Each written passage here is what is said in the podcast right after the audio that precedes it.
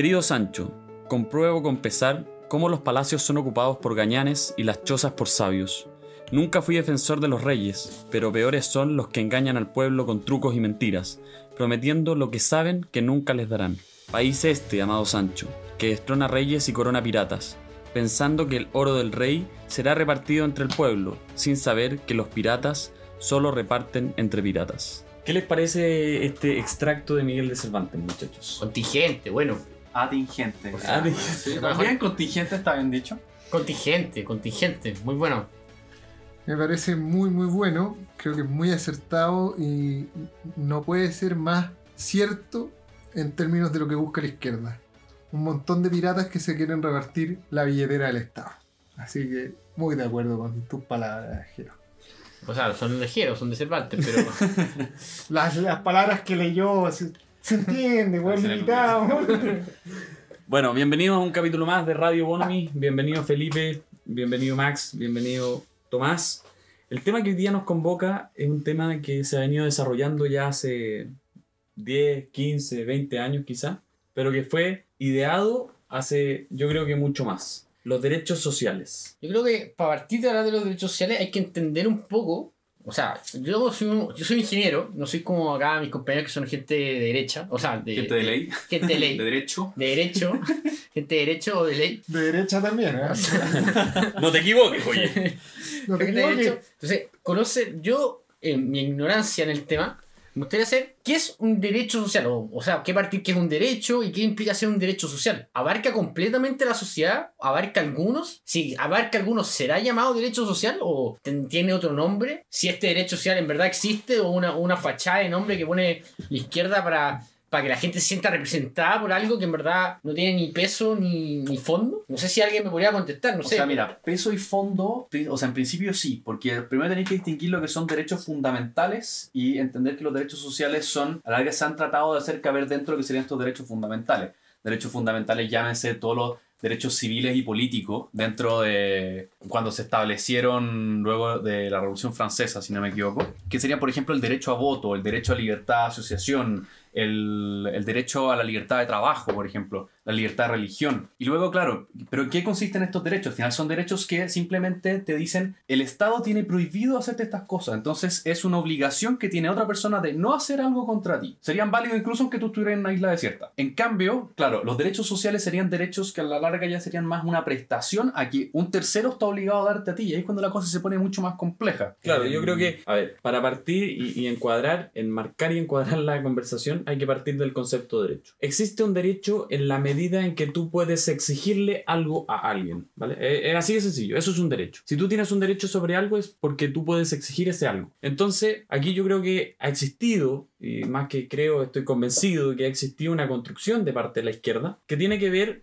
con abanderar a la gente, otorgarle promesas de falsos derechos o beneficios que ellos les van a dar, entre comillas, si es que llegan al poder. Entonces, lo que hacen básicamente es jugar con los sentimientos de la gente y las necesidades de la gente. Por otra parte, con la pregunta que tú hacías al principio, ¿Qué sucede con estos derechos sociales? Ya definimos lo que es un derecho, pero ¿qué implica que sea un derecho social? El derecho social, propiamente tal, no existe y es muy difícil que exista. Porque, ¿qué es lo que actualmente tenemos? Actualmente tenemos una constitución política de la República, dictada en, mil- ah, en el año 1980 y reformada en 2005, llamada como la nueva Constitución Política de la República Democrática, que entró en vigor en 2006, ¿no es cierto? Por, Por el Ricardo. propio presidente Lago Exacto. que, que la calificó así.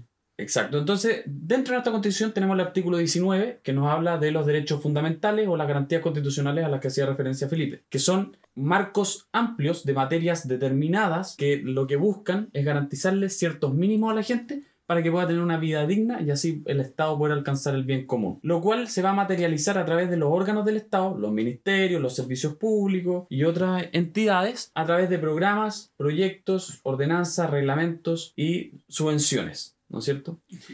Como primer sujeto activo tenemos al Estado, ¿ya? Frente a la Constitución, que elabora programas y ejecuta programas. Y en ese momento, cuando existe el programa, cuando existe el reglamento que lleva a cabo la Constitución, que la materializa, ahí es cuando nace realmente el derecho social, como le llama la izquierda, o el derecho prestacional. Lo que pasa es que yo creo que la izquierda acá plantea un falso dilema y justamente que Jero haya hablado de la constitución es un punto muy importante porque este tema de los derechos sociales yo creo que va a ser una de las discusiones probablemente más relevantes que se va a tener de ganar la opción a prueba, ¿no? Quizá uno podría definir cuáles van a ser los temas, pero sin duda este va a ser uno de Cuando hablamos de derechos sociales, lo que tenemos que entender es que los derechos sociales son los que necesitan de una acción del Estado para su ejercicio eh, como son, por ejemplo, el derecho a la educación, a la salud, etcétera, todos los que conocemos como derechos de esta naturaleza. Pero lo que a mí me parece todavía más importante que, que entender o, o, tener un concepto de derecho social, como, como el que acabo de dar, es que acá se plantea, como decía hace un rato, este falso dilema entre Estado subsidiario versus Estado social de derechos. Porque acá hay una concepción de cuál va a ser el rol del Estado en la sociedad. El Estado va a hacerse cargo de todos nuestros problemas, garantizando derechos sociales, o vamos a creer en un Estado subsidiario, donde la persona es la que tiene primero la iniciativa y el Estado, cuando los particulares no quieran o no puedan asumir actividades, se va a hacer cargo. Esto no significa que el Estado es irresponsable y no tiene ningún rol que cumplir. Todo lo contrario, tiene que cumplir un rol obviamente fiscalizador,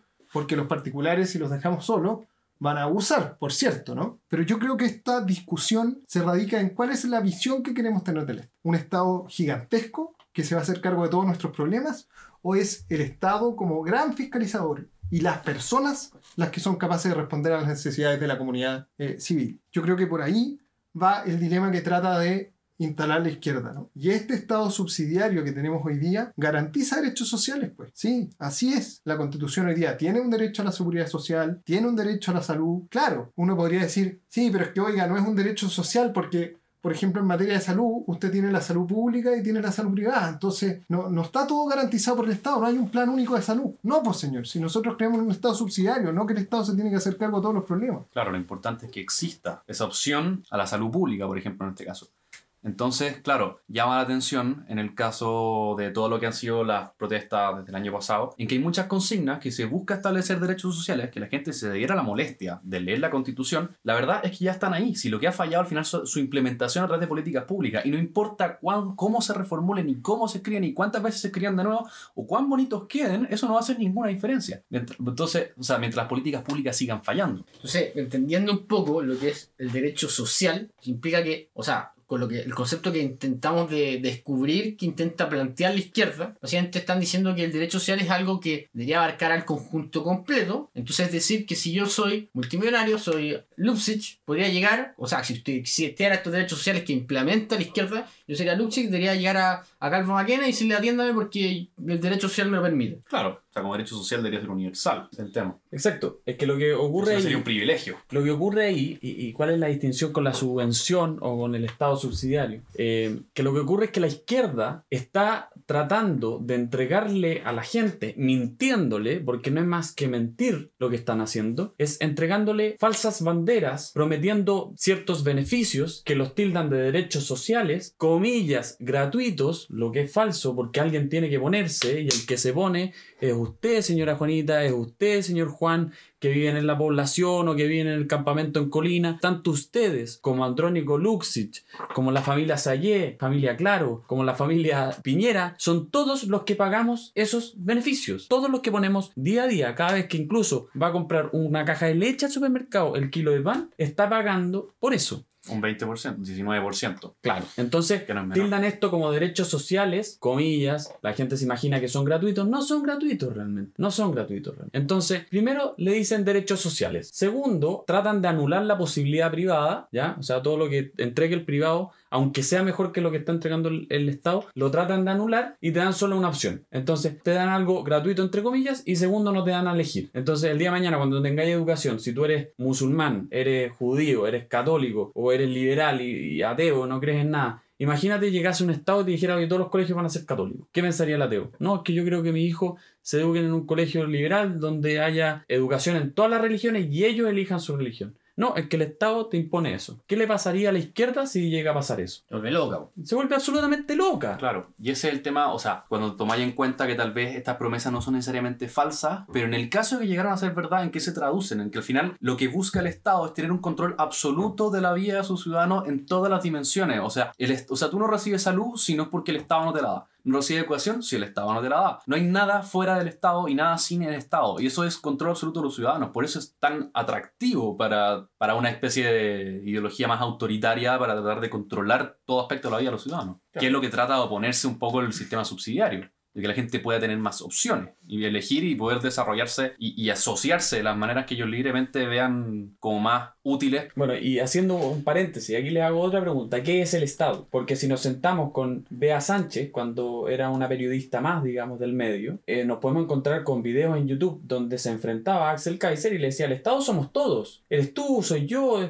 eh, son los políticos, son la clase obrera, etcétera, etcétera, etcétera. Pero después la ves marchando junto al movimiento feminista donde dicen el Estado opresor es un macho violador. O sea, ella se autodefine como macho y violadora. Entonces, Violador, claro. entonces, definamos bien aquí con esto, con este paréntesis, que puede ser muy burdo y absurdo lo que estoy diciendo. A mí no me parece tan, tan burdo y tan absurdo porque resulta que ves una incongruencia y una incoherencia en su discurso, en el discurso de Bea Sánchez, que fue la última gran líder hacia el, sillón de la presidencia del Frente Amplio. Entonces, el sector político de izquierda que está liderando hoy día la política en Chile. Entonces, eh, ¿hay mentiras? Sí, este paréntesis es una evidencia más de la cantidad de engaños y mentiras que la izquierda trata de introducir en nuestra sociedad. Es que al final es una forma de hacer política que es súper efectiva. ¿Qué es lo que pasa cuando tú bombardeas mentiras a un punto en que nadie las puede procesar y nadie puede hacerse cargo y negarlas todas una por una? Al final alguna va a tener que entrar. Entonces, en la cabeza de la gente. Entonces, claro, si tú da lo mismo que tu discurso sea incongruente para ellos, con tal de que bombardea a la gente con información, nadie va a poder hacerle frente a tanta, tantas premisas, independiente de que sean incongruentes entre sí. Alguna va a tener que resultar. A mí me queda curioso, porque con lo que están hablando de que, o sea,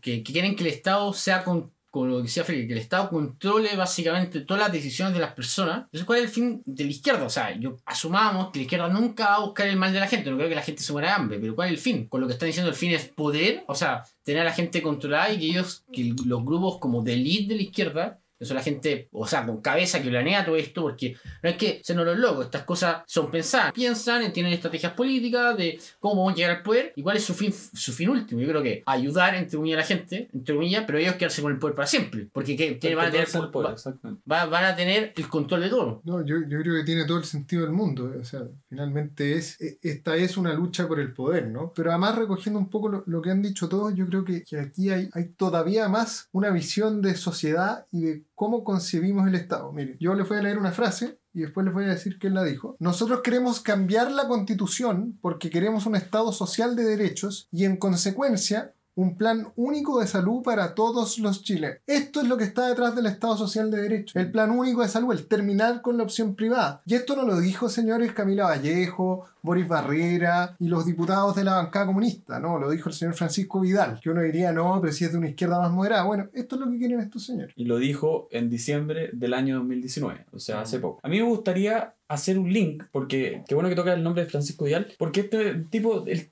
el ejemplo de la sinvergüenzura chilena. Bueno, yo les voy a mencionar algunas de las palabras que eh, no va a ser un salpicado de palabras, sino que va a ser un extracto del discurso que tuvo Ricardo Lagos, expresidente de Chile, al momento de promulgar la publicación y promulgación de la Constitución Política de la República vigente hoy en día en Chile, el año 2005. Este es un día muy grande para Chile. Tenemos grandes razones para celebrar. Tenemos hoy por fin una constitución democrática, acorde con el espíritu de Chile, del alma permanente de Chile. Es nuestro mejor homenaje a la independencia, a las glorias patrias, a la gloria y a la fuerza de nuestro entendimiento nacional.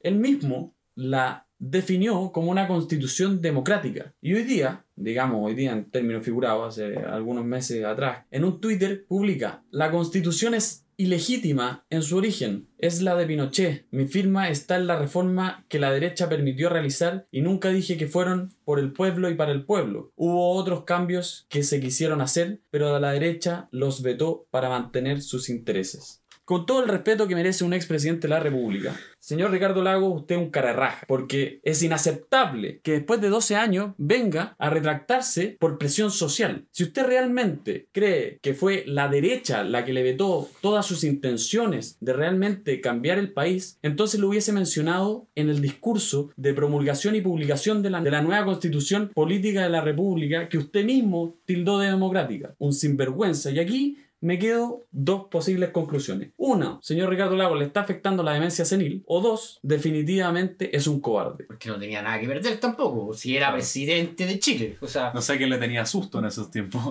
aparte ganó con una gran mayoría. Después el siguiente año también ganó Michel Bachelet. Entonces, como que, ¿a qué le tenía susto? Los años dorados de la concertación claro. con Ricardo Lago. Y venía además de una seguidilla de gobiernos Frey antes que, que Lago. Por eso. Bueno, estuvo a punto de perder con Lavín, pero, pero ganó al fin y al cabo. Si te- Y era presidente, pues, por algo era presidente. Entonces, como decir eso yo encuentro un poco incoherente o, o sea, entender un discurso para no sé, no sé cuál es su fin tampoco. Además que es desconocer la política de los acuerdos que se dio en esa época. Veníamos saliendo de un quiebre en la institucionalidad, como había sido el gobierno de Salvador Allende, y fue la lógica que le permitió a Chile superar justamente eh, todas las diferencias que pudieron existir durante la época del pronunciamiento militar, en fin. Eh, creo que venir a desconocer que esto le aportó a Chile, le permitió salir adelante, como sí lo hacen algunos del sector de izquierda más moderados, me parece que venir a desconocer todo eso y decir que aquí no se logró nada, que, que todo lo que se hizo durante los gobiernos de la concertación fue terrible, no creo que sea ni correcto ni, ni que tengan la cara de hacerlo. O sea, son unos caras raja, como decís tú, Jero. Bueno, a mí me gustaría también especificar o, o precisar por qué hice mención a esto. Porque me parece impresentable que las mismas personas que promovieron y que en definitiva llevaron a cabo el desarrollo de las reformas constitucionales que se le hicieron en 2005 vengan a proponer y adaptar su discurso a lo que la nueva izquierda quiere. Es decir, tenemos una clase política rendida a los pies del Frente Amplio. Y eso a mí me parece inaceptable. Siendo que el partido con menor aprobación. Exacto, eso es el partido del 1%, básicamente. Entonces me parece patético, absolutamente patético, y rendido ante un discurso de los derechos sociales. Los derechos sociales, queridos chilenos y chilenas, no existen. Lamentablemente no existen. Lamento haberles matado al viejo Pascuero y al ratón Pérez de una pasada. No existen. Claro, no son aplicables. Incluso, o sea, en todas las discusiones de teóricos constitucionalistas importantes, o acuerdos por lo menos, siempre se ha discutido si los derechos sociales existen o no por el hecho de ser prácticamente inaplicables o si es que deberían considerarse simplemente como una especie de objetivo a los cuales los estados deberían apuntar. Y por ejemplo, en este caso está la constitución de Suiza que es, en términos de derechos sociales, una maravilla. Es el paraíso de, O sea, debe tener por lo menos 40 artículos solamente de derechos fundamentales para sus ciudadanos. Y la gracia es que al final, en el momento en que se pone a hablar, ya no tanto de derechos fundamentales, sino que de derechos sociales, lo enumera como objetivos sociales. Y al final recalca, cosa que es muy importante, dice, no pueden deducirse directamente de estos objetos sociales derechos subjetivos a prestaciones del Estado. ¿Qué quiere decir esto? Que estos derechos sociales no son exigibles. Porque en la práctica, ¿qué es lo que pasa? No tienen un objeto siempre muy definido. Tampoco está muy bien definido quién los tiene que prestar. O sea, entonces al final es, a diferencia de los derechos fundamentales anteriores, en que el Estado simplemente se limita a, no hacer algo, ahora el Estado está obligado a hacer algo. Y no siempre puede hacerlo. A veces simplemente no existe la plata. O si es que existe, se acabaría en un par de años si es que se las medidas como corre- O sea, como promete la izquierda. Ese es el tema. Está bien que puedan existir estas cosas, pero como objetivos muy a largo plazo y cómo deberían orientarse las políticas públicas. Pero no más allá de eso. Claro, y para financiar todo este plan absurdo de los famosos derechos sociales, Claro, finalmente tampoco lo, paga el Estado, lo pagan los ciudadanos, a fin Eh, de cuentas. Así que claro. tampoco es que el obligado a prestar estos servicios sea el Estado. Los ciudadanos están obligando a sí mismos a simplemente desviar y hacer una vuelta bien larga con su propia plata para pagarse todos estos derechos. Y sin, y, y sin ninguna elección. O sea, yo no puedo Claro. elegir al doctor que voy a ir, a la- al colegio que voy a mandar a mi hijo. No, Pagan porque- por perder su elección a... Claro, estamos, estamos Claro. pagando. Oye, quítame la libertad, aquí tenéis 10 lucas. No, po. o sea, y, y sin ir más lejos, para financiar estas pelotudeces de la izquierda, de los derechos sociales, etcétera, empiezan Como a nacer, o claro, como prestación, a desarrollarse iniciativas como el impuesto a los super ricos, que lo, yo los invito desde ya a tratarlo en un, en un capítulo futuro, porque es muy interesante, digamos, O sea, claro, con un. Yo creo que si es que a todas las grandes fortunas de Chile las expropiara y completas, no te alcanzaría a pagar Transantiago por más de un par de años. Oye, pero si Axel Kaiser hizo el ejercicio, con Max Sí. lo estamos viendo el día de la tarde. Axel Kaiser hizo el ejercicio en una Sí. Y si le sacamos toda la plata a los super ricos, no alcanza para 6 meses. Pero o sea, le sacamos toda la plata, todo el patrimonio actual de los super ricos, no alcanza plata para 6 meses. Y a costa de destruir todo el empleo que existe. a costa, claramente le sacamos la plata a, to- a todos sus ricos, no alcanza para trabajar seis meses, o sea, para financiar Chile por seis meses, pero ya le sacaste la plata a todos los super ricos casi los siguientes seis meses después. Le vas a sacar a los siguientes Claro, ya no tenéis nadie, nadie que te esté dando em- empleo en el país. a Entonces, empleo y aparte tampoco estaré sacándole ese impuesto a los super ricos, pero eso es para Oye. una discusión mucho más elevada. Nos estamos adelantando en un capítulo, yo creo. Además que, además que el Estado, weón, ya tiene demasiada plata. Sí, tiene demasiada plata. Y se despilfarra en burocracia, en pelotudeces, en, en políticas públicas mal hechas. Por otro lado, yo pensando un poco a partir de lo que decía Jero, es, es increíble cómo esta gente se ha dedicado a gobernar, y lo voy a decir con todas sus palabras, por la ventana. Por la ventana, porque perdieron la elección. Aquí ganó el presidente Piñera. Se dedicaron a organizar, porque basta de, caretas y de cosas por ese estilo en este país. Se dedicaron a organizar el estallido delictual y empezaron a imponer su agenda. Entonces, no venía en el programa del, del presidente Piñera la nueva constitución. No venían ni por si acaso la discusión de los derechos sociales. No venía el impuesto a los super ricos. No venía el proyecto de ley de 40 horas.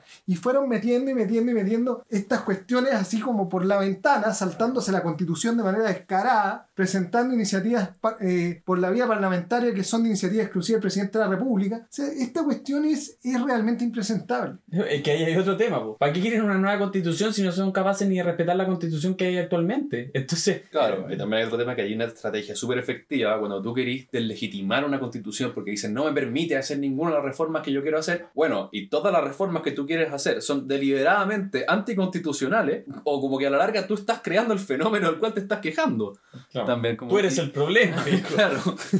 Yo, para concluir, quiero decir que a mi juicio los derechos sociales no existen, los que existen en ninguna parte del mundo, sino que más bien deberían plantearse como objetivos sociales, de los cuales no tiene que hacerse cargo exclusivamente el Estado, sino que los privados creo que somos mucho más aptos y más hábiles, más eficientes, más eficaces para poder cumplir con las necesidades de nuestra sociedad. Y punto dos, lo que actualmente hay son garantías constitucionales o derechos esenciales, ya que son marcos generales para que el día de mañana, si llega a nacer una nueva necesidad, como fue en esta pandemia, como el tema de las cajas básicas y todo el tema que tiene que ver con la salud, pueda caber dentro de una de estas materias generales. ¿Y cómo se concretan estos derechos esenciales? Como ya lo dije, por medio de programas, subvenciones del Estado, etc. Y ahí recién nace lo que se podría llamar una subvención o un derecho prestacional. Y sin apl- aplastar al privado que esté tratando de hacerlo mejor también. Porque ¿qué es lo que pasa? Claro, y el tema también es cuando hoy en día se tienen empresas estatales tan grandes, como por ejemplo el caso de Codelco, que hoy en día es pura pérdida y que es subsidiada con los impuestos de todo el mundo y que no está produciendo ganancia. El, el caso es que, claro, mientras el Estado la proteja,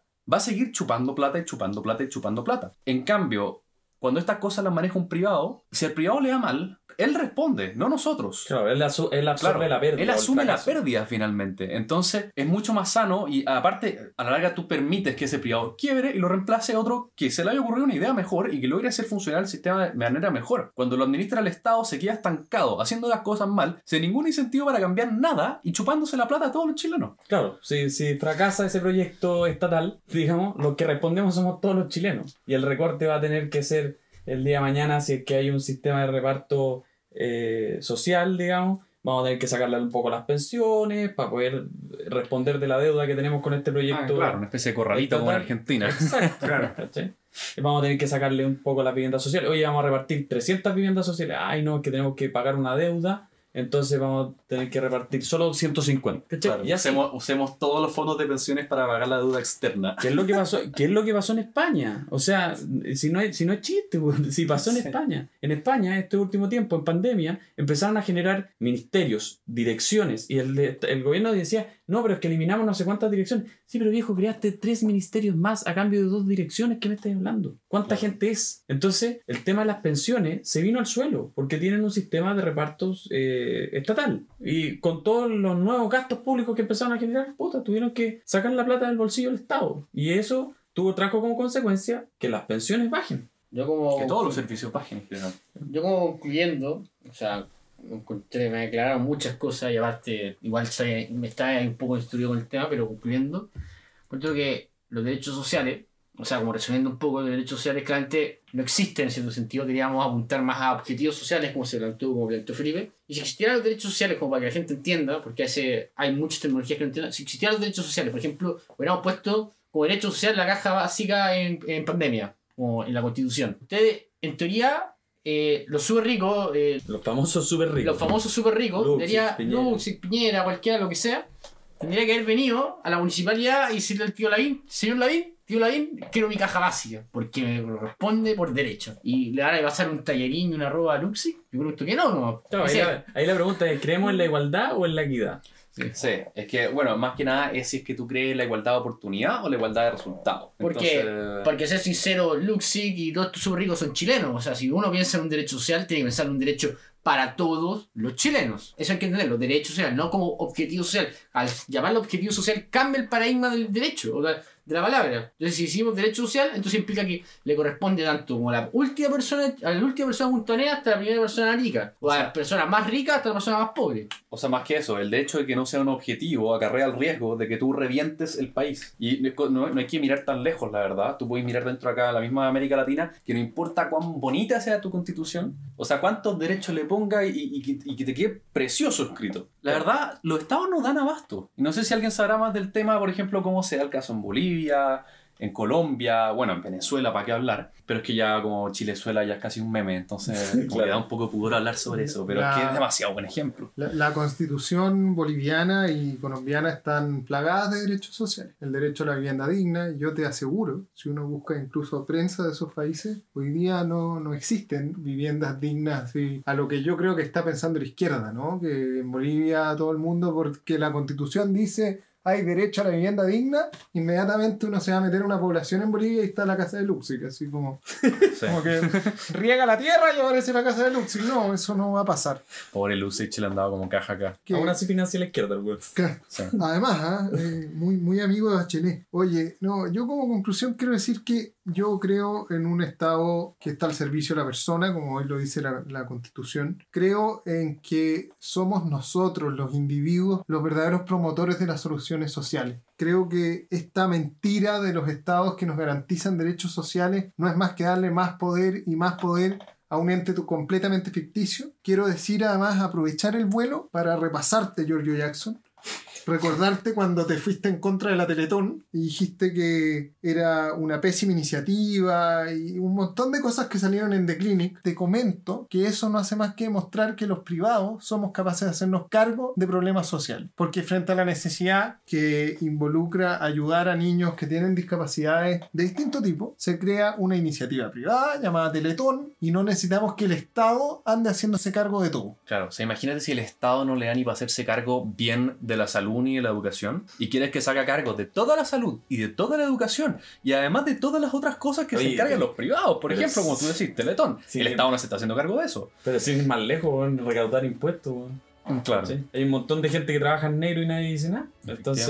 El Estado pierde plata, ¿no? Sí, Claro, y es limitadísima. es un forado que tiene el- que está en el bolsillo de todos los chilenos. Y, y ese es el otro tema, o sea, como comentaba antes, Venezuela, uno se ríe, no, sí, es que siempre comparamos Chile con Venezuela, pero ¿cuál es el tema? Venezuela era un país con gente mucho más educada y un país con muchísimo más recursos. O sea, si nosotros llegamos a cometer los mismos errores que ellos, nos vamos a ir a la mierda mucho más rápido y mucho más fuerte. Y eso es terrible. Así que eso, un gusto. Creo que quedó clarísimo. Un abrazo grande a todos. Gracias Felipe, gracias Max, gracias Tomás. Gracias, Jero. Espero haber estado a la altura una vez más. Chau, chau. Muy buenas noches. Buenas noches. Chao, chao.